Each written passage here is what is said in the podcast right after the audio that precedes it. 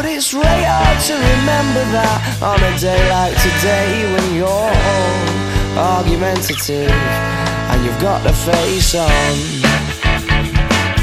Hola, hola, hola, ¿qué tal? Bienvenidos, bienvenidas a un nuevo programa del Sprint, una nueva semana, hoy 7 de junio de 2021, tenemos mucho que comentar, mucho que tratar en el día de hoy, en este, en este nuevo programa que arranca ya aquí en la emisora del deporte, en el 89.1 de la FM, en Sport Direct Radio.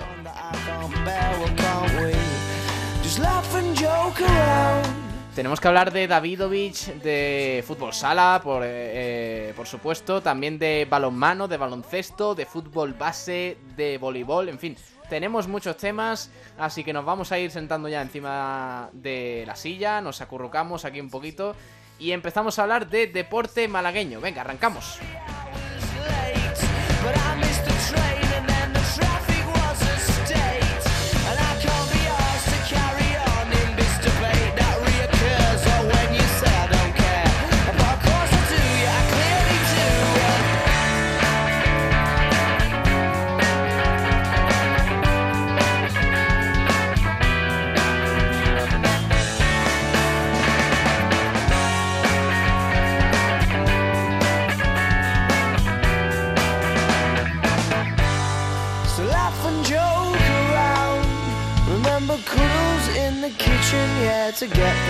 The ground. And it was up, up and away.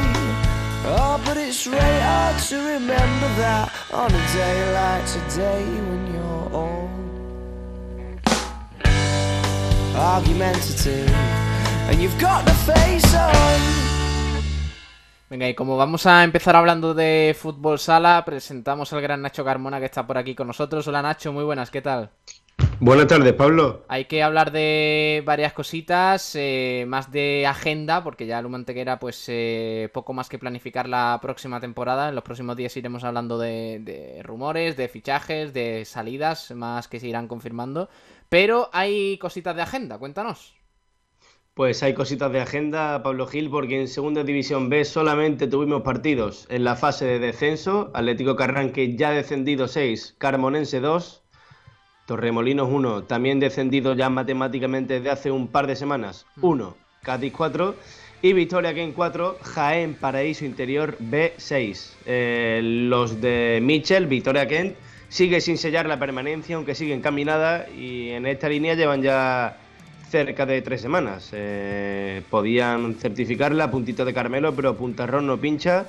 Y a falta de seis puntos por disputarse, hay una distancia de cuatro entre Victoria Ken y Puntarrón. Así que veremos a ver cómo acaba esto. Después, la nota positiva del fútbol sala este fin de semana la pusieron las niñas del Torcal que ganaron 1-0 a la Algaida y están a solamente un partido, Pablo, de estar el año que viene en la máxima categoría del fútbol sala femenino nacional, una auténtica locura. Este, este último partido se jugará en modo de Final Four en una sede neutral y el Torcal es el segundo equipo con mejor coeficiente, por lo que se enfrentará al tercer clasificado de, de los campeones de grupo de toda España para estar la temporada que viene en primera división, una auténtica locura. Qué temporada del Atlético Torcal, sí señor. Las jugadoras del, del Torcal que, que siguen ahí soñando. La temporada no termina y que estamos ya a 7 de junio para ellas y esperemos que con, que con final feliz eh, todo lo que, lo que suceda.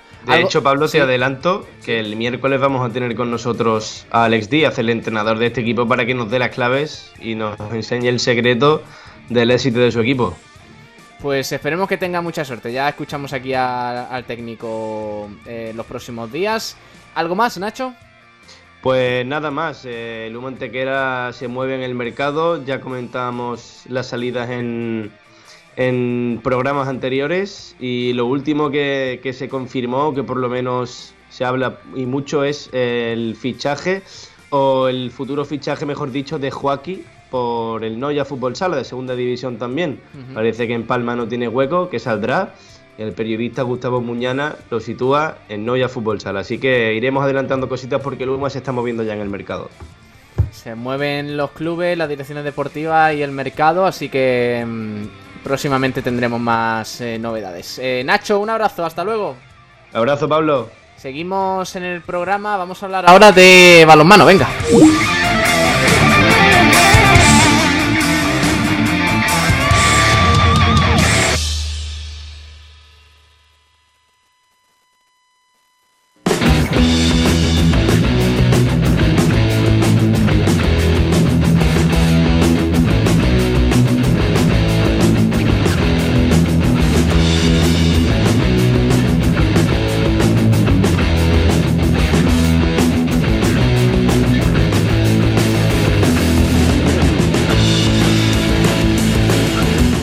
Pasamos rápidamente al balonmano. Hay muy buenas noticias para dos equipos de la provincia.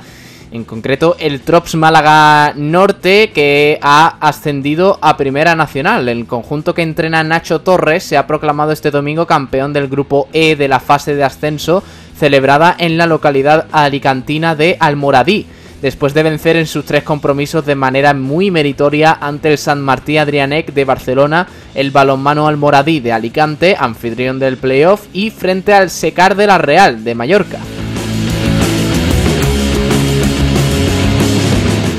Aunque el grupo que le tocó en suerte a los malagueños era bastante complicado a la vista de sus rivales, formado por los campeones de Cataluña, Baleares y el subcampeón de la comunidad valenciana, lo cierto es que el Trops ha sido justo vencedor en los tres encuentros, dado que superó todos ellos con cierta holgura, sobre todo el último, contra el Secar de la Real, al que ganó por un contundente 18-31 merced a una gran segunda parte. En este choque, además, ambos conjuntos se jugaban el ascenso, por lo que empezó muy igualado con la tensión característica de una final. Así las cosas, el primer acto finalizó con el resultado de 12-14 y con todo aún por decidir. Sin embargo, los blanquiazules salieron en la segunda parte a por el partido y ciertamente arrasaron a su adversario, que no tuvo más remedio que rendirse ante la superioridad malacitana. El Trops Málaga Norte pone así punto y final a una temporada plagada de éxitos tras conseguir tres títulos, el de campeón de Segunda Nacional del grupo de Málaga y Granada, el campeonato de Andalucía y el ascenso a la tercera categoría del balonmano nacional.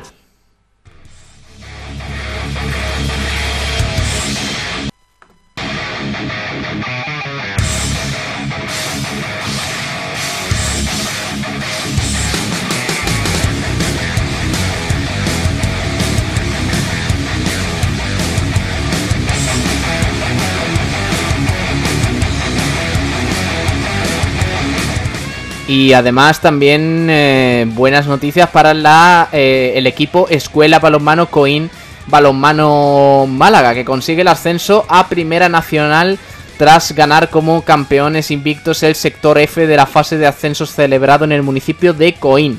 Los malagueños se vieron obligados a renunciar a su plaza en la categoría de bronce por problemas económicos derivados del COVID-19 y vuelven al lugar donde no deberían de haber salido por méritos deportivos. La fase de ascenso a Primera Nacional la disputaron ante Maristas Ademur, Club Balonmano Covisa y Sporting Balonmano Lagarrovilla. El primer encuentro lo disputaron ante los extremeños y vencieron por 30 a 29 en un duelo muy trabajado, donde tuvieron que entregarse al 100%. Su segundo duelo les midió ante los murcianos y lo solventaron con mayor tranquilidad, por un resultado de 40 a 27. El enfrentamiento final los medía cara a cara ante los representantes de Toledo y en un partido muy físico y muy abierto hasta que una eh, acometida en los últimos minutos les dio una renta segura a los andaluces para proclamarse campeones invictos y ascender a Primera Nacional. En dicho partido fueron claves para la victoria Pablo Jesús desde la portería con un nivel excelso que en momentos difíciles ha servido de seguro de vida y la primera línea conformada por jóvenes como Javier Cintas, Gabriel Roldán y José Pedregal, que han sido un quebradero de cabeza constante para la defensa rival con un nivel de juego ofensivo bastante alto. Los malagueños además llegaban a esta fase con bajas debido al brote del COVID-19 surgido en el cadete masculino del club que se proclamó campeón de Andalucía y se ganó deportivamente el derecho a jugar el campeonato de España. Pero le impidió el gran número de positivos poder estar en una gran cita y esto llevó a que dos integrantes del cuerpo técnico, Francisco Fidel Sánchez y Pablo Trujillo, que dirigían el equipo base junto a Marina Irigoyen, no hayan disputado, esta fase de ascenso.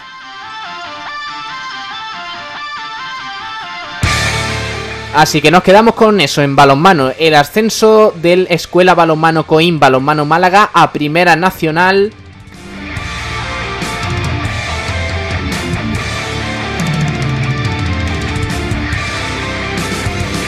Y también el ascenso del, eh, del Trops Málaga a Primera Nacional. Después de esa, esa gran fase de playoff de ascenso en eh, Alicante.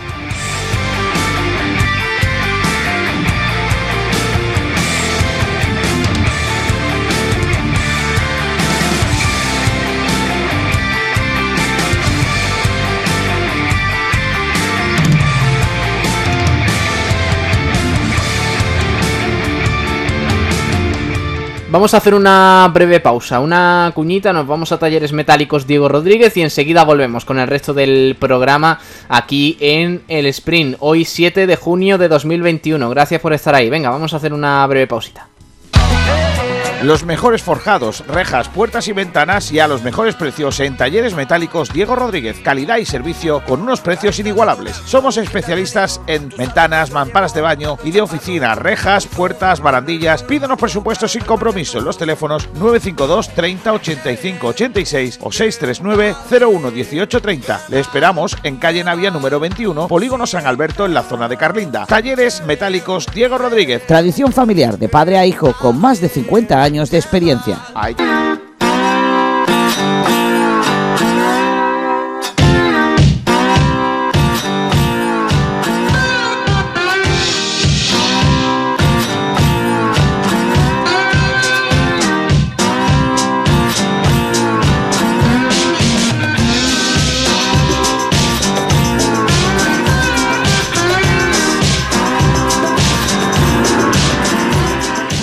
Venga, vamos a hablar de tenis porque tenemos eh, dos noticias muy importantes para el, tenis eh, malagueño sobre Alejandro Davidovich, el hombre de moda en el tenis español que está en cuartos de final del Roland Garros, se dice pronto.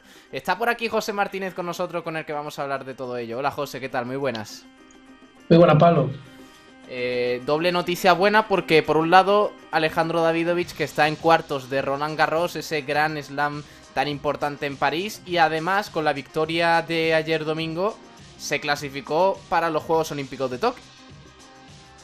Sí, eh, un partido, como tú has dicho, con el que consiguió el doble objetivo. Primero conseguir sus primeros cuartos de final en un torneo de Grand Slam y a la vez también colocarse en un puesto olímpico que parece, se dice muy rápido, pero solo van los cuatro mejores tenistas españoles y en un país como España donde tenemos tantos buenos tenistas es un, es un logro muy importante. Sí, con esa, con esa victoria de ayer en octavos de final de Roland Garros tenía que adelantar a Albert Ramos que cayó en primera ronda de este, de este Roland Garros y finalmente Alejandro Davidovich lo ha conseguido. Cuéntanos un poquito cómo fue el partido de ayer. Pues en el partido de ayer fue un poco bastante distinto al partido anterior pero lo que, lo que se pudo ver es que Alejandro sabía perfectamente que esta era su oportunidad. Los comentaristas lo comentaban, tanto para él como para su rival, porque son dos jugadores que nunca habían tenido grandes resultados. Recordamos que Alejandro es muy joven y desde el primer momento se le veía muy concentrado, motivadísimo. Hizo una entrada con, un moño en el pelo, los cascos puestos, que parecía un boxeador. Y, y, fue lo que demostró. Los dos primeros sets jugó muy bien, sin cometer errores y prácticamente avasallando a su rival. Luego ya en el tercero, David ya sabemos un poquito propenso a sufrir desconexiones, perdió el tercer set, aunque no hay que quitarle mérito a su rival, que es un gran especialista en tierra, y en el cuarto set Davidovic dijo, por aquí no paso, no quiero volver a repetir la experiencia pasada, volvió a sacar su mejor tenis y ganó bastante fácil, en 13 a 1, para colarse en los cuartos de final. ¿El rival quién era en cuestión? Eh, Federico Del Bonis. Bueno, Davidovich que, que dio ese salto con además con, un, con una madurez ayer en el juego, lo estuvimos eh, viendo, viviendo aquí en directo en Sport Direct Radio, eh, coincidió con ese partido entre el Antequera y el Atlético malagueño. Eh, y se le notaba a José, es verdad que, hubo un momento en el tercer set cuando lo pierde y, parecía que, podía flaquear en el inicio del cuarto, que, el rival se podría incluso acercar al empate a, dos en el, en el, marcador en ese, en ese cuarto set. Pero sin embargo, está mostrando una mentalidad de Alejandro Davidovich para reponerse en los momentos más importantes. Eh, eh, lo demostró el otro día contra, contra Ruth, que le puso contra las cuerdas y sin embargo el rinconero ha sabido sacarlo adelante. Eh, es eso principalmente. Porque recordemos que en el, primer en el segundo partido le sucedió lo mismo. Perdió el tercer set y se dejó un poco llevar y perdió el cuarto también y tuvo que ganar en un quinto set agónico. Y en ese partido yo creo que ha perdido también de los errores, no quiso dejar que sucediera lo mismo. También hay que tener en cuenta que después de los dos partidos a cinco sets, el cansancio era, era bastante importante y Alejandro sabía que tenía que darlo todo en ese cuarto set. Además hace historia Alejandro Davidovich, decimonoveno español que llega a los cuartos de Roland Garros en la historia de, este torneo y además primer malagueño. Primer malagueño y seguramente sea a lo mejor uno de los únicos cuatro o cinco andaluces que lo hayan conseguido. Vale, eh, ¿cuándo es el próximo partido? El próximo partido se juega mañana. Lo único que nos falta por saber es tanto la hora como la pista. El rival eh, eh ¿no? Sí, el Beref jugó ya su partido de octavo. La verdad que da miedo como viene jugando el Beref. Después de un primer partido en el que se estuvo más dubitativo, el resto de partidos lo ha ganado con bastante solvencia, siendo un poco el tenista que, solía ser. Pero hay que recordar que el último enfrentamiento entre ellos, David Ovico perdió, pero fue un 7-5-7-5 muy ajustado. ¿Qué ranking tiene este, este jugador? Verdad está situado en el puesto número 7 mundial, si no me equivoco. Una buena piedra de toque para, Alejandro Davidovich, que eh, claro, ya todo lo que lo que nos ha regalado, eh, bueno, pues es un bendito bendito regalo en este Roland Garros donde no se esperaba tampoco que hiciera tan buen papel y además eh, consiguiendo ese billete virtual para los Juegos Olímpicos de Tokio tras su victoria para acceder a los cuartos de final de, de Roland Garros. Hoy estará entre, o sea, hoy está entre los 35 mejores del mundo, por tanto, se clasifica para, eso, para esos eh, Juegos de Tokio. Eh, mañana hablamos un poquito más de, de Davidovich, de todo lo que vaya mm, aconteciendo sobre el tenista rinconero que afronta unos cuartos de final históricos para el tenis malagueño, para el tenis también español y sobre todo para su carrera como profesional. José, un abrazo, hasta luego. Hasta luego, Pablo. Venga, seguimos en el programa que tenemos que hablar de, más cositas, de baloncesto y del resto de, de temas.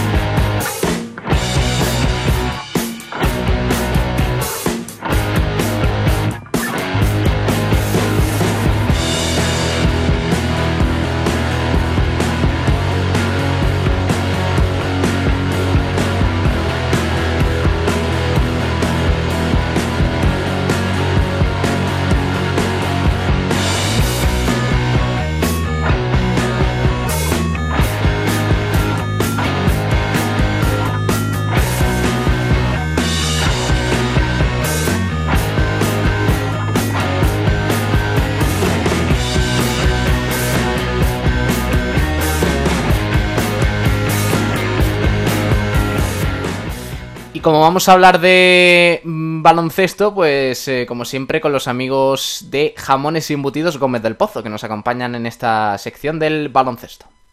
Jamones y Embutidos Gómez del Pozo, el jamón que sabe el triple, te ofrece la información del baloncesto. Empezamos a hablar de baloncesto y, y, bueno, antes de tocar un poquito las cositas que tenemos de la agenda, con Tomás Medina, que está por aquí con nosotros. Hola Tomás, muy buenas. Hola, buenas tardes a la audiencia y a ti, Pablo. Eh, eh, antes de eso, de, la agenda, tenemos que hablar del Unicaja, del primer equipo, obviamente masculino, del equipo de Katsikaris, que sigue cerrando algunos aspectos de la planificación, como el futuro de algunos eh, jugadores. Porque, claro, tenemos ya la salida de Deon Thompson, también de Gal Mekel, Malcolm Thomas, que no va a continuar en el equipo. Y a ello se suma la noticia que nos trae, en este caso, Diario Sur sobre Francis Alonso y Rubén Guerrero, sobre los que había un poco de duda porque es verdad que la temporada, eh, sobre todo en la de Rubén Guerrero, Francis Alonso es verdad que empezó como un tiro, no ha sido del todo regular y había dudas en cuanto al futuro de estos dos malagueños, sin embargo el club eh, apuesta por la continuidad de ambos, eh, además ha trasladado ya su postura a los dos canteranos, pero ambos tendrán que aceptar las condiciones y un rol que no les garantiza minutos a las órdenes de, de Eso es lo que trae Diario Sur, la información de, este último fin de semana. ¿Qué te parece, Tomás? Bueno, yo es que ahora mismo todo lo que se hable, perdón, con respecto a Unicaja, bueno, pues lo pongo un poquito en cuarentena. Eh, no en vano hay que tener en cuenta que ni tenemos, ni sabemos quién va a ser el presidente del club, ni sabemos quién va a ser el director deportivo, que teóricamente es el que ficha, ni sabemos, y eso es más importante todavía que estas dos figuras, con cuánto vamos a, contar, con qué presupuesto vamos a contar para el año que viene. Entonces, hablar por hablar, pues francamente, que digan que, se, que quieren que se renueva a Francia y a Rubén, me parece normal y lógico porque son dos activos de la cantera que están, que están ahí y que bueno pues que el club lo, los necesita porque eh, tío de la altura y la envergadura de Rubén Guerrero no se encuentran todos los días entre los jugadores de nacionalidad española y bueno pues Francis Alonso tres cuartos lo propio yo me quedo con él Francis Alonso de la primera mitad de la temporada eh, y ese Francis Alonso tendría eh, puesto garantizado en cualquiera de los equipos que pudiera confeccionar el Unicaja. Ahora, si nos fijamos en la segunda parte o en el conjunto de la temporada, ya ahí sí tendría mi duda, porque la verdad es que Francis Alonso en la segunda parte ha sido, bueno, digamos que ha estado más preocupado de su look que de su juego. Eh, por cierto, al hilo del presupuesto, también informa Diario Sur de que el Unicaja plantea algunas rebajas salariales a, jugadores con contrato. Eh, de momento eh, no es nada oficial, no, se maneja esta información, eh, más como, como, una opción para intentar aligerar la masa salarial. Pero es cierto que el precedente de la temporada pasada dificulta la situación. No se llegó a, un acuerdo, veremos qué, sucede ahora. Pero mm. de momento lo único que sabemos es que el Unicaja baraja esa opción de rebajar algunas, algunas fichas más altas para intentar cuadrar números. Hombre, por supuesto, hay que tener en cuenta dos cosas. La primera es la pandemia, que económicamente ha fastidiado a todos los clubes de la ACB, y no solamente de la ACB, sino de cualquier deporte, y así lo estamos viendo, como en todos los clubes eh, viene Perico con las rebajas, están con las tijeras en la mano, y entonces pues lógicamente el presupuesto hay que primero por eso hay que recortarlo. Segundo si vamos a buscar un poquito el rendimiento conforme a lo que están cobrando algunos jugadores ya nos quedamos nada más que hablando de Unicaja que el que por lo menos yo tengo un poquito más de conocimiento de causa porque lo he estado siguiendo toda la temporada pues eh, yo la verdad es que no sé qué es lo que tiene firmado Darío Brizuela ni sé lo que tiene firmado, por ejemplo, pues Tim Abromaiti o, o Boutel, pero ninguno de los tres ha llegado a, los mínimos exigibles. Si acaso Brizuela en ataque ha estado muy bien, pero en defensa también es cierto que más de la mitad de la temporada ha sido un colaero. Entonces, ya lo hemos repetido tantas veces que me da cortes decir otra vez lo mismo. Eh, que no sirve un tío que te meta 30 o 30 y tantos puntos si después el jugador al que él está defendiendo nos mete los mismos o más, ¿no? Entonces por ahí es por donde vienen un poquito. Entonces, bueno, pues visto lo, lo visto y visto que no solamente va a ser Unicaja, ¿eh? sino que, va a ser precisamente, eh, bueno, pues todos los equipos de ACB, incluso yo me atrevería a decir todos los equipos europeos de baloncesto, los que van a, pedirle un esfuerzo a sus jugadores eh, para, bueno, en algunos casos seguir cobrando cantidades bastante interesantes, pero no desde luego lo, lo, que se estaba pagando hasta ahora. Eh, yo creo que en breve, de aquí a, pocas semanas o a pocos meses, vamos a ver cómo incluso esas cantidades estratosféricas que se estaban pagando en deportes como el fútbol, eh, la verdad es que van a bajar muchísimo eh, con respecto a años anteriores, porque ahora mismo no hay ningún club que tenga una economía suficientemente alegre como para poderse permitir estos lujos. Y claro, pues ahí es donde va a venir el problema. El problema más mm, que yo veo peor para nosotros es precisamente que nos pisa, eh, nos pilla, perdón, con el paso cambiado. Y con el paso cambiado porque, claro, estas son decisiones que tiene que tomar eh, un presidente o un director deportivo y precisamente nosotros no tenemos ni de lo uno ni de lo otro y de momento ni se le espera. Entonces vamos a ver si por fin eh, la tardanza eh, por parte de, Unicaja de escoger al nuevo presidente y el nuevo director deportivo después nos viene eh, juntamente con el añadido de que a la, a la persona que escojan pues en vez de ser un mero representante del dueño y patrocinador es una persona capaz, preparada y con preparación de, baloncesto. No que nos digan que, teníamos un presidente que era el que más entendía de baloncesto, pero que entendía lo mismo que yo, que a fin de cuentas soy un simple aficionado que no me juego nada. Y aparte hay novedades también sobre, claro, la decisión del Unicaja sobre la competición europea que disputará la próxima temporada. Ya sabéis que la Eurocup se está remodelando, hay eh, una opción de que el Unicaja tenga como digamos la clasificación ya asegurada para las próximas tres ediciones de la Eurocup.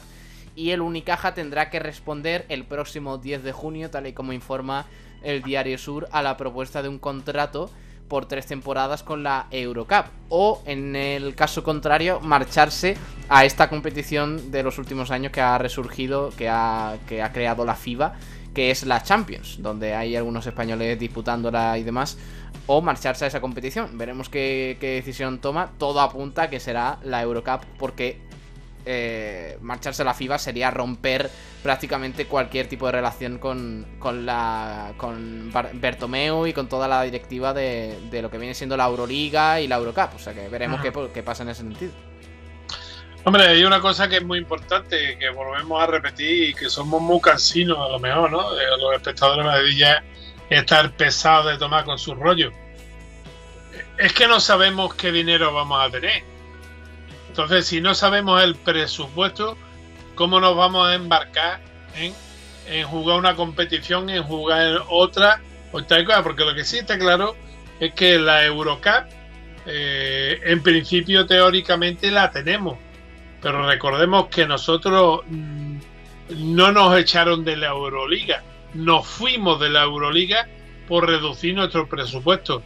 Si ahora para la Eurocup no mantenemos un presupuesto muy, muy, muy parecido al que teníamos, y la Perico con la rebaja cuando llegue y sepamos el presupuesto que vamos a tener, pues resulta que es un presupuesto de bastantes millones, no estoy hablando de cientos de miles, estoy hablando de millones eh, menos que los que tenemos ahora, la Euroca es inviable. Es inviable porque la Euroca eh, nos puede mandar a donde picó el pollo a las primeras de cambio.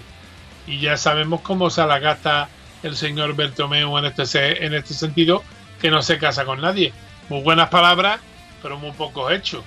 Entonces, pues, ahí es donde puede estar eh, el tema, saber lo primero, saber qué presupuesto vamos a tener.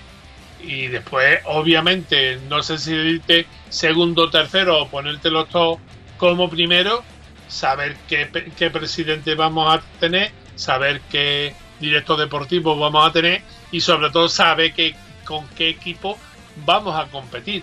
Y después mm, eh, es que un presupuesto, un presidente y un director deportivo nos hace falta comer, comer, porque es que hay que negociar con los jugadores, hay que negociar con, con Rubén Guerrero y con eh, este con Francis Alonso eh, si, si se le amplía el contrato, si se hace un contrato nuevo, por cuántas temporadas se hace, si se quedan aquí jugando o por el contrario se les manda al extranjero, a, bueno, al extranjero o a otro equipo ACB para que se sigan fogueando, si van a contar con minutos si se quedan aquí en Málaga, en fin, todas estas cosas tenemos que, que se tienen que tener en cuenta. Se tiene que tener en cuenta que jugadores van a venir, ¿eh? porque todos, eh, eh, más o menos todos tenemos en nuestras cabezas pues, una serie de jugadores por puesto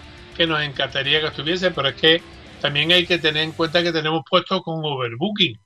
Hay que decir que dos, nosotros tenemos ahora mismo tres doses que pueden ser perfectamente titular. Jaime Fernández, Darío Brizuela y Francis Alonso. ¿Qué quiere esto decir? Que podemos de esos tres mm, quitar a uno y mandarlo fuera o quitar a uno y pasarlo a base o es que se pueden hacer infinidad de combinaciones dependiendo de lo que se, de lo que estemos dispuestos a gastarnos y de lo que estemos dispuestos a, llegar a acuerdo con los jugadores que se tienen actualmente. Porque quién te dice a ti que uno de los que ahora mismo eh, se tienen como fijo, como puede ser por el por ejemplo el caso de Brizuela o el caso de Boutel, no están a principios de o, cuando comiencen eh, en agosto a la pretemporada, no están jugando en otro equipo, porque los hayamos traspasado, porque haya venido otro equipo y él ha dicho pago la cláusula de rescisión y ahora vamos ahora me quedo con ellos, ¿vale? Pues fenómeno, llévatelo. Entonces, ¿qué es lo que pasa? Ya no, ya entonces no te está sobrando.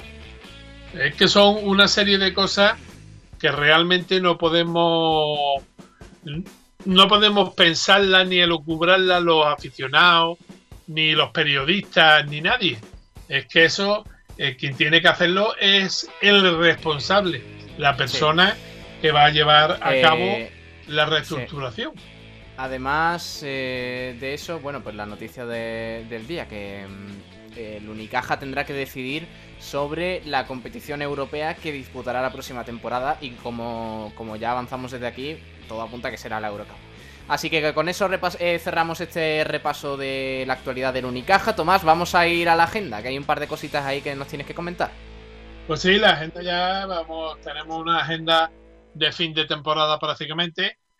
La semana pasada, desde el día 1 hasta el día 6, desde el martes hasta el domingo, pues se han venido disputando el Campeonato de Andalucía eh, Cadete Femenino. Y bueno, pues una vez más, amplia demostración de que en Andalucía el equipo que, que manda en todas las categorías prácticamente, quitando algunas en la que ha conseguido meter, eh, sobre todo la masculina, el Betis en la cabeza, pues el Unicaja, nuevamente de Andalucía, haciendo un magnífico papel, lógicamente invicta hasta, hasta la final, pero es que han sido partidos ganados todos con bastante, digamos, apabullamiento de las contrarias. Empezamos en la fase regular tres partidos. A la Granadina del G más B le ganamos 81 a 33. Al Club Deportivo Gine le ganamos 88 a 39. Y al Baloncesto La Palma le ganamos por 87 a 42. En semifinales, bueno, nos dimos un festival el, el día 4 ante el Ciudad de Huelva, al que vendimos, al que vencimos, perdón, 118 a 32. En semifinales eh, el Club Baloncesto Sevilla, otro de los que aspira a ser grande en Andalucía, le metimos un 91 a 60. Y en la final, pues el Unicaja vencía al Agustino Granada, que era el otro coco después de la sevillana, que tenían aspiraciones de, de meterse y de intentar dar eh, la sorpresa, pues le vendíamos, le vencíamos, perdón, por 77 a 54. Hay que destacar a Ramírez, eh, una de las jugadoras del equipo de Unicaja más regular en todos eh, los partidos que ha estado en todas las estadísticas. Cuando no ha sido MVP y ha tenido doble dobles dígitos, pues ha jugado, ha sido destacada en puntos, destacada en rebote, en fin, una jugadora muy completa y que yo creo que ha sido un poquito la jugadora clave de este equipo. También hay que, eh, bueno, pues destacar a Oparaocha, que es una pivot que tenemos, una, una jaquetona fuerte, que cuando se pone debajo de la canasta ya pueden venir todas las pivos rivales que a esta no la mueven ni un milímetro donde se ponga. Ha sido un, gran acierto del equipo también. Y después también, bueno, pues recordar que esta final podía haber sido una final netamente malagueña, puesto que el este pone a los tres primeros partidos eh, los ganó, venció a Roqueta 77-36, a la Jaén CB 58-35 y a la Carlota 72 a 53. Pero el cruce con Agustino de Granada mm, hizo que el equipo este ponero perdiera por tres puntos solamente, 69-72 en un partido eh, muy, muy, muy disputado, eh, como lo hacen ver bueno, los parciales, 18 a 13 para Estepona, 13 a 19 eh, para Agustino, 11-21, aquí fue donde Agustino Granada pegó el, puñetazo en la mesa y se fue un poquito en el marcador, sin embargo, reacción en el último parcial por 27 a 19 de la Esteponera y se ahogaron, como normalmente decimos en la orilla. Eh, destacar, destacar a, a Vera y Okafor como dos de las jugadoras más destacadas dentro del equipo esteponero, dos jugadoras que tienen muchísimo, muchísimo futuro en la cantera de, de Estepona. Y bueno, pues una lástima que al final eh, le faltara fuelle para llevarse por delante esta eliminatoria de cuarto y que se hubieran metido en semifinales. Habiendo llegado a semifinales, prácticamente la final hubiera sido malagueña porque ninguno de los otros equipos eh, tenía eh, una consistencia como para decir que eran superiores a los equipos malagueños. Mm. Destacar que el, podium, eh, Únicas Andalucía ha sido campeona, Agustino Granada han sido segundas clasificadas y el Adeva 2005 almeriense ha sido el tercer equipo en discordia. No sé exactamente por qué es que van dependiendo de en qué lugares se jueguen los campeonatos de España. Van tres o van dos equipos andaluces. En este caso el cadete femenino no sé en qué, en qué localidad se va a, disputar, porque si se disputa en Andalucía irían los tres, pero si se disputan fuera de Andalucía solamente irían dos equipos. Y por otro lado, este fin de semana se ha disputado la Copa de Su Majestad el Rey de baloncesto en silla de ruedas, con bueno pues con la que ponía el broche final y el cierre a la temporada el Amibel y la verdad es que el principio del partido fue bastante esperanzador, un 21-14. Bueno, pues ante un equipo como el Vallisoletano, que bueno, pues ya quisiera el Amibel tener los recursos económicos que tienen los de Valladolid, sobre todo apoyado por, por el ayuntamiento y, y la consejería de la, de la Junta de Castilla y León. Eh, en el segundo cuarto ya del equipo de Valladolid fue llevando el agua a su sitio, 14 a 18, con lo cual todavía se permanecía el Unicaja un poquito arriba, pero ya la segunda parte fue un quiero y no puedo, 7 19 y 10 a 17 fueron los parciales y por tanto el, club deportivo eh, a nivel baloncesto en silla rueda puso el punto y final y bueno, pues recogieron Bartolo y se, y se vinieron para Málaga. Hay que destacar que, bueno, con notabilísima diferencia, el mejor hombre del partido fue Zachary Blair, con 27 de valoración, 19 puntos, 13 rebotes, 6 asistencias y doble dígito, lógicamente, para él. Yo creo que ha sido este año la gran novedad de, de este Amivel, que esperemos que para el año que viene eh, se refuerce un poquito más eh, el presupuesto que tiene pedido, porque lo que lo malo es, como ya hemos dicho antes, el tema del COVID y cómo están todas las empresas, pero bueno, que algunas empresas, sobre todo asárquicas, que están apoyando a otros deportes, pues apuesten por el baloncesto en silla de ruedas, que es un deporte con doble esfuerzo. El esfuerzo que tienen que hacer los jugadores del equipo diariamente para salir a la calle, diciéndolo de salir a la calle entre comillas, y además el esfuerzo lógicamente deportivo que le requiere a todos los equipos en la élite. A ver si de una vez conseguimos apoyar al baloncesto en, en silla de ruedas lo suficiente como para poder hacer un, un equipo con, más garantías como las que tiene, que, fíjate la cantidad de años que llevamos siendo el único equipo andaluz eh, que, está en la máxima categoría de la División de Honor y bueno, con, con unos presupuestos que bueno, tienen que hacer encaje de Bolillo, Paco Aguilar y, compañía para poder firmar a esta serie de jugadores.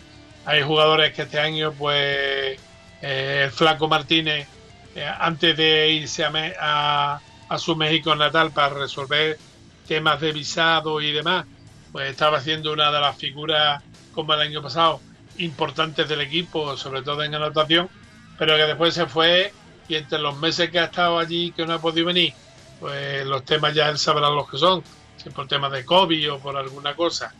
Y después a su vuelta, cuando venía aquí a Málaga, pues bueno, eh, realmente han demostrado que no es el mismo jugador que estuvo que el que se fue.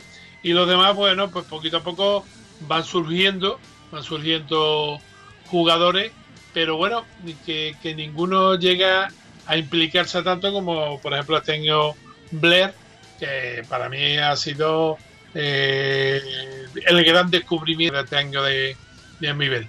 Así que desde aquí un fuerte abrazo al equipo beleño y esperemos que el año que viene pues formemos todavía un conjunto bastante mejor que este año y eh, sobre todo que consigamos tener un equipo eh, en esa máxima categoría del baloncesto en silla de ruedas digno y con bueno, ¿por qué no? Si en Albacete han sido capaces de tener un equipo que era menos que a nivel cuando surgió en el panorama y a base de, de inyectarle eh, economía Albacete o Castilla-La Mancha han conseguido llegar donde están que han sido campeones de, la Copa y, uno de los campeones de Liga, pues entonces vamos a vamos a, a ver si alguna vez tenemos la suerte de que nos miren bien nuestras autoridades y apuesten por este deporte tan bonito y tan esforzado. Pues sí, nos quedamos con eso de, de la Mibel y vamos cerrando el baloncesto. Tomás, hasta mañana. Pues nada, hasta mañana si Dios quiere, poneros la mascarilla que el hecho de que os vacunen o no os vacunen no conduce a nada, sobre todo, vamos, es que le tenéis cariño a, a vuestros mayores, que somos, en este caso yo ya me incluyo por la edad, somos los que padecemos el riesgo pese a la vacuna y a todo lo demás. Así que venga, un fuerte abrazo y mañana intentaremos hablar más y mejor de, del baloncesto malagueño. Hasta luego, Tomás, descansa. Venga, igualmente, hasta ahora. Y cerramos aquí el baloncesto, esta sección del básquet, lo que nos gusta, con los jamones embutidos Gómez del Pozo, que están riquísimos y además ya sabéis que aquí en Sporting Radio, en la emisora del deporte, saben el triple. Así que venga, con los jamones embutidos eh, Gómez del Pozo pasamos de página. Jamones y embutidos Gómez del Pozo, el jamón que sabe el triple, te ha ofrecido la información del baloncesto. Los jamones embutidos Gómez del Pozo están listos para ti. Te están esperando con el mejor sabor, con todo el aroma y calidad que nos caracteriza. 50 años dedicados a ofrecer la mayor selección en nuestros productos hemos aunado la tradición y el buen hacer de los artesanos y la vanguardia de las nuevas tecnologías al servicio de la industria. Jamones, embutidos, quesos y aceites premium de oliva virgen extra. Entra en gómezdelpozo.es y conoce nuestros productos y ofertas. Gómez del Pozo, mete la pata de jamón, pero que sea Gómez del Pozo.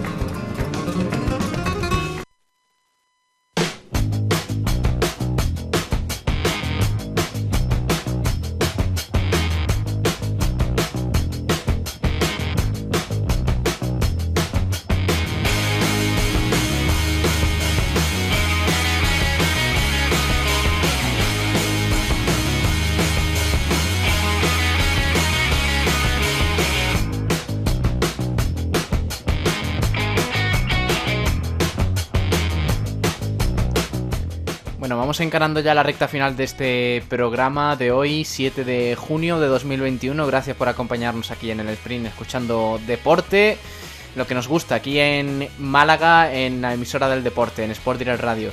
Vamos a hablar de fútbol sala ahora, ya sabéis que aquí en el programa dedicamos un espacio a hablar de la cantera, de los equipos de las categorías inferiores de Málaga, de fútbol con eh, Antonio Roldán, que ya está por aquí con nosotros, y con los talleres metálicos Diego Rodríguez. Hoy tenemos que hablar de varias cositas, de las categorías juvenil e infantil en, eh, en fútbol y también luego hablaremos un poquito de voleibol. Pero primero, cantera, fútbol base con los talleres metálicos Diego Rodríguez y con Antonio Roldán, que ya está por aquí con nosotros. Hola Antonio, ¿qué tal? Muy buenas. Hola Pablo. En cuanto a los juveniles, la división de honor juvenil, como siempre, la fase por el título y la fase por el descenso ya se terminó. Terminó el pasado 30 de mayo, pero quedaba un partido por la división de honor juvenil grupo cuarto por la fase por el título, concretamente Sevilla 1, Málaga 2, con goles de los extremitos Juanma, jugadores por el Tremo, y Juanmita y Sergio Guichar, que consiguió el gol de la victoria, el segundo gol, y por tanto ya son 14 goles del jugador Sergio Guichar. En cuanto a la clasificación, pues quedó como después de esta victoria, ya sí podemos decir que es cierre de, de temporada en cuanto a la fase por el título. 68 puntos Málaga, 60 Sevilla. Se amplió, por tanto, la diferencia, la clasificación de 8 puntos para el equipo de Málaga sobre el equipo de Sevilla entrenado por un malagueño formado en la cantera del puerto malagueño en la tercera temporada ya en el equipo hispalense Ale Acejo. Tercero, Granada 54 puntos. Cuarto, Real Betis Balompié 53. Quinto, Cádiz con 45. Sexto, el e-, otro equipo malagueño, San Félix, vinculado a la, cantera del Málaga con 42 puntos. Séptimo, Calavera, 41, vinculado a la cantera del Real Betis Balompié. Octavo, Seneca, con 32, noveno Vázquez Cultural con 31 el equipo de Marbella y el otro equipo malagueño Tiro Pichón cierra clasificación décimo también con 31 al igual que el equipo marbellí. En cuanto a los goles del Málaga, Sevilla 1, Málaga 2 fueron conseguidos por los dos extremos Juanma, Juanmita y Sergio Guichar. Sergio Guichar ya lleva 14 goles en el campeonato y el tercero máximo artillero del equipo malagueño, solamente superado por Lorenzo Zúñiga con 24 goles y Roberto con 20. En cuanto a los equipos que se han clasificado para disputar la Copa de Campeones, son 8, de los cuales eh, los 7 campeones de los 7 grupos nacionales y a nivel nacional de los siete grupos de división de honor juvenil y el mejor segundo de los siete grupos. Con la derrota del Sevilla frente al Málaga, le quita todas las opciones de ser mejor segundo y por tanto no jugará la Copa de Campeones Sevilla. Le hicieron el pasillo de campeón, el equipo hispalense, al inicio de, del partido. En cuanto a los campeones, son los siguientes. En el grupo 1, Deportivo La Coruña. El grupo 2, Athletic Club. En el tercero, el único equipo, grupo o, categoría, el División de Honor Juvenil, grupo tercero, que todavía no se sabe quiénes son los campeones porque faltan una jornada. Faltan concretamente tres partidos de los cuales hay están vinculados eh, bueno, equipos que son concretamente primero, segundo y cuarto, porque el tercero sí ya ha jugado la última jornada y el tercero está empatado con el cuarto. Repaso la clasificación, Barcelona 44, Español 43, Zaragoza y Girona con 43 pero el Girona ya jugó su última jornada. Eh, estos partidos se va a celebrar el próximo jueves, día 10 de julio. Eh, tiene toda la papeleta de que sea campeón el Barcelona porque, bueno, el rival de, la última jornada es bastante asequible, aunque sea a domicilio. Por tanto, podemos aventurarnos que el Barcelona va a ser tercer eh, equipo eh, que se clasifique. Cuarto, el Málaga. Quinto, como campeón del grupo 5, Atlético Madrid.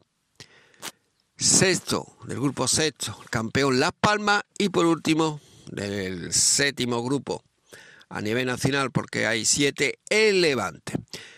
¿Y quién es el mejor segundo? Pues va a ser al final del grupo 5, es decir, del Atlético Madrid y del Real Madrid. Ambos equipos han quedado empatados a punto, donde el Atlético Madrid, por mejor diferencia de goles, pues ha quedado primero y Real Madrid segundo. Por tanto, Real Madrid sería el mejor segundo de los siete grupos. Ya dejando eh, la fase por el título y recordar una vez más que la División de Honor Juvenil Grupo Cuarto, fase por el descenso, pues descendieron los dos equipos malagueños que luchaban por la permanencia, 26 de febrero y dos hermanas San Andrés. Pasamos a la Liga Nacional Juvenil Grupo 13, donde la fase por el ascenso bueno, no hubo competición porque terminó el pasado 30 de mayo, donde el Atlético Jaén y el Ejido 2012 ascendieron de categoría, quedando el Atlético Jaén primero con 54 y el Ejido 2012 con 51, pero queda un partido por disputarse aplazado por COVID, Almería B, Málaga B. próximo miércoles, pasado mañana a las 20 horas, donde Almería B es tercero y Málaga B es sexto. Eh, siguiendo ya con la Liga Nacional Juvenil Grupo 13, fase por el descenso, jornada décima. Mm, descansaban en esta ocasión los molinos y quedan dos jornadas. Los resultados fueron los siguientes. Medina de Melilla, que es el sexto con 34 puntos, 1-0 frente a nuestro equipo Mortadelo, tercero con 34. Linares, sexto, eh, perdón, tercero en la clasificación. Segundo, porque eh, al perder Mortadelo, adelanta al Mortadelo. Segundo, Linares, con 36 en punto, empató en su estadio 0-0 frente al equipo malagueño San Pedro. Cuarto, con 34. La Mojonera, último con 15 puntos tan solo, perdió en su estadio 1-2 frente a nuestro equipo malagueño Conejito Málaga séptimo con 31, que como decíamos el viernes pasado tenía que ganar o ganar y no había excusa aunque jugara en, en tierra almeriense frente al último lugar. Cumplió el pronóstico. Por tanto, aunque sigue en puesto de descenso, está ahí, ahí, muy cerquita de la salvación. Mm, recordamos que quedan dos jornadas. El único equipo malagueño que está en puesto de descenso de los cuatro equipos que luchan por la permanencia. Y por último, Real Jaén 0, Marbella 4. Real Jaén octavo con 25, Marbella primero líder con 42. En cuanto a la segunda andaluza juvenil, fase por el ascenso terminó, terminó y recordamos que eh, bueno, solo ascendía el campeón a la Liga Nacional Juvenil, donde fue el Fuengirola Atlético con 51 puntos, seguido segundo por tanto del Malaca con 45 cuanto a la segunda andaluza juvenil, la misma categoría, eh, antigua, preferente juvenil. Pero en esta ocasión fase por el descenso, por la permanencia, jornada undécima, descansaba el palo tercero y Alorín de la Torre quinto. Faltan tres jornadas. Los resultados fueron los siguientes. Vázquez Cultural B, primero líder, 47 puntos, venció claramente en su estadio 5-1 frente al Conejito Málaga B, un décimo, con 17 puntos. Octavo, Rincón, venció contra todo pronóstico al tercero, pero en ese partido era líder, 4-3, tiro de pichón B. Importante resultado el Rincón, aunque ya está descendido el Rincón. Último lugar, Ronda, en su estadio, con tan solo 5 puntos, consiguió un meritorio empate frente al Atlético Porta Blanca séptimo. Empate a 1. El Atlético Porta Blanca con 33 puntos. La Mosca, sexto con 35, venció en un bonito partido 4 a 2 frente al décimo, Romeral con 23. Y por último, segundo, Estepona, 2 a 0 venció en su estadio con 45 puntos Estepona al La Laguna, noveno con 31. Ya rápidamente damos también infantil, porque eh, quiero dar eh, lo que es el martes el cadete con más extensión, infantil lo que es autonómico. Infantil, la fase por el título, la última jornada, los resultados fueron los siguientes. Jornada octava, por tanto, tiro pichón 4, la cañada Atlético 0, Málaga 3, Almería 1. El partido de la jornada, al igual que el Puerto Malagueño 2, Granada 2. Partidazo ambos que tuvimos la suerte de verlo. Atlético Jaén 1, Maracena 2. Con estos resultados, el líder destacado, aunque eh, la última jornada ya, bueno, ya era campeón de hace tres jornadas, en la última jornada, pues al perder contra el Málaga, la diferencia en la clasificación se ha quedado reducida tan solo en dos puntos. Almería 58, Málaga 56.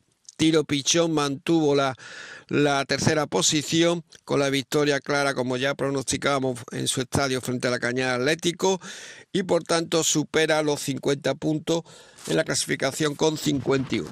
Son los tres equipos que han superado los 50 puntos. Granada con 48, cuarto y quinto el otro equipo malagueño, Puerto Malagueño con 47. En cuanto a la, la misma categoría, primera andaluza infantil, grupo 2, fase por el título, jornada novena, quedan tres jornadas más.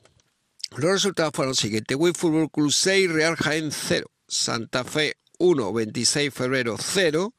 Elegido 2012, 1, Marbella Paraíso 2, Vera 1, Laurín de la Torre 0. Como ya dije hace tres jornadas, los tres equipos, hablamos del 26 de febrero, hablamos de Marbella para, Paraíso y terminamos de Alvarín de la Torre, los tres equipos malagueños han mantenido la categoría. Por tanto, eh, a falta de, eh, no de tres jornadas, que es lo que quedan, sino a falta de cinco. Pero vamos a repasar la clasificación. Cuarto, Marbella Paraíso con 41. Sexto, con el 26 de febrero con 35 y ahora de la Torre séptimo con 34. Hay que decir que permanecen los ocho primeros, es decir, que bajan del noveno al 12 en el grupo 2 y del noveno al 12 en el grupo 1. Por tanto, cuatro equipos de cada grupo. En cuanto solo falta por eh, saber quién es la última plaza, es decir, el octavo, eh, tiene toda la papeleta elegido 2012, ya que tiene 32 puntos a falta de tres jornadas, es decir, 9 puntos por, por disputar, 32 puntos, mientras que el noveno es el 24. Por tanto, debería ganar los 9 puntos el Vera, que es noveno, es decir, ponerse con 33 y que el elegido 2012 no haga ni un solo punto. Es muy difícil la carambola, pero bueno, mientras que hay vida, esperanza y el único equipo que tiene opción de eh, lo que está en puesto de descenso, pues conseguir la permanencia. Afortunadamente, estas carambolas no lo tenemos que hacer con ningún equipo malagueño porque tanto Marbella Paraíso, 26 de febrero como Alorín de la Torre la próxima temporada seguirá jugando infantil autonómico grupo 2. Esto es todo, querido compañero. Y mañana hablaremos del cadete y también haremos un guiño de bueno del no ascenso del Atlético malagueño y nos fijaremos como siempre en la categoría juvenil de, de, varios jugadores que jugó con el filial ayer en Antequera que estuvimos presenciando el partido en el nuevo Mauli.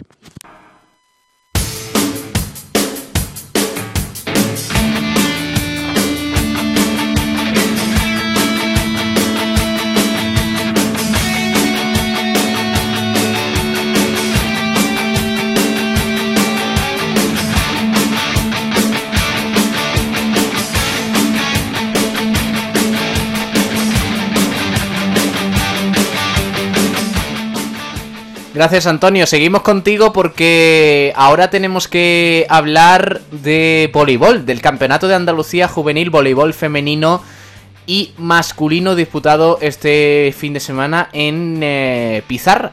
Eh, allí está el mejor equipo de, de la provincia de Málaga, el, el, Club Voleibol Pizarra La Fuensanta. Y tenemos que hablar de esos campeonatos de Andalucía, tanto en categoría femenina como en masculina en el juvenil. Así que nos lo cuenta Antonio Roldán, que está por aquí con nosotros de nuevo. Antonio, cuando quieras. Hola, compañero. En cuanto al voleibol, la cantera del voleibol, Pizarra, campeonato de Andalucía juvenil, tanto en categoría masculino como en femenino, el equipo de voleibol Pizarra fue en Santa, pues participó. En cuanto a la categoría masculina, se celebró, se organizó en Pizarra en el pabellón municipal Dani Pacheco y la femenina en Dos Hermanas. En el, organizó el club Esquimo Dos Hermanas de Sevilla. En cuanto a la categoría masculina, se logró el subcampeonato al igual que en femenina. También subcampeonato de Andalucía y por tanto clasificación para el campeonato nacional que en cuanto a la categoría femenina se sabe la fecha que será el del 26 al 30 de junio. Todavía no se sabe fecha del masculino para el Campeonato Nacional Juvenil Masculino. No se sabe fecha confirmada. Cuando lo sepamos lo, la comunicaremos aquí en la sección del sprint. En cuanto a qué partido perdió, le privó ser campeón en la categoría masculino de Andalucía, pues fue eh, contra el equipo almeriense de Caliu de Almería que perdió 3 a 2 el equipo de Pizarra. Que recordar que remontó y se colocó empate a 2 forzando el, quinto C el equipo pizarreño donde eh, el mejor jugador eh, del torneo fue el, por tanto, MVP fue Joan Durán, jugador, jugador titular del, equipo de, que juega en la Superliga 2, juvenil de último año. Hay que decir que juegan tres juveniles, también el, bueno, Fran Vera, el, el, colocador, también titular, y al igual que el hijo de Miguel Ángel Falasca, el mítico Miguel Ángel Falasca, Dani Falasca, que también eh, ha, aportado su talento en últimos partidos de la Superliga 2. Por tanto, son, tiene un, hay un juvenil una cantera inagotable, una vez más Pizarra.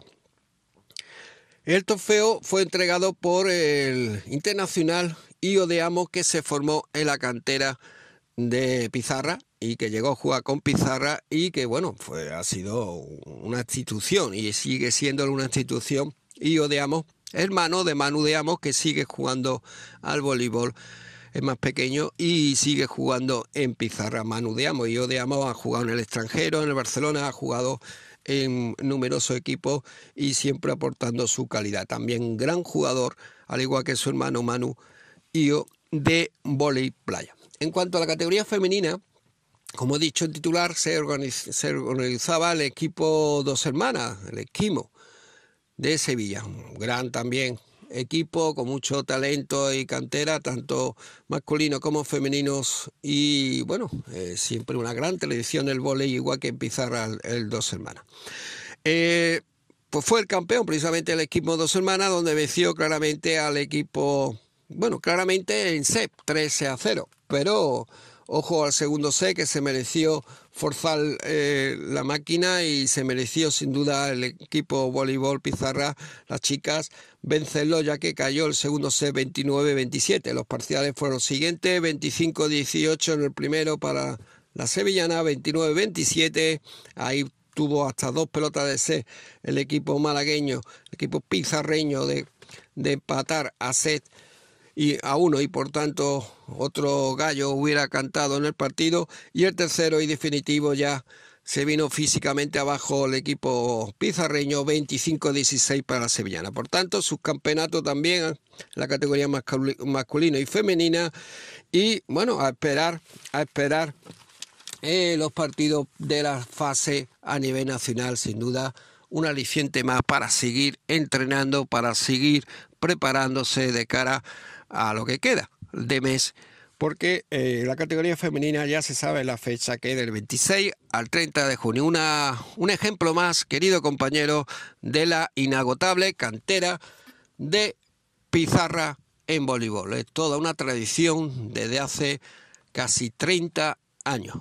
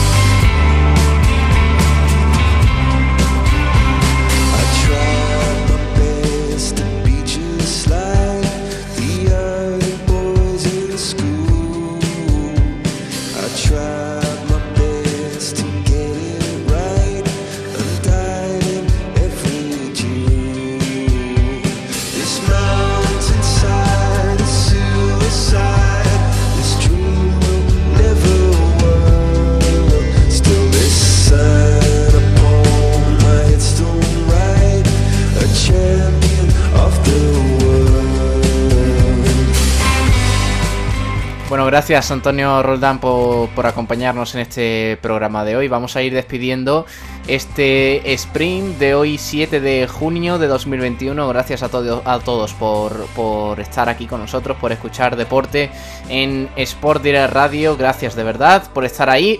Y mañana volvemos a partir de las 2 de la tarde con toda la información del Polideportivo malagueño. Ahora se quedan con el resto de la programación, con más cositas y con más deporte y música aquí en esta casa. Gracias y les esperamos mañana nuevamente. Un abrazo de parte de Pablo Gilmora y sean felices. Hasta luego. Adiós.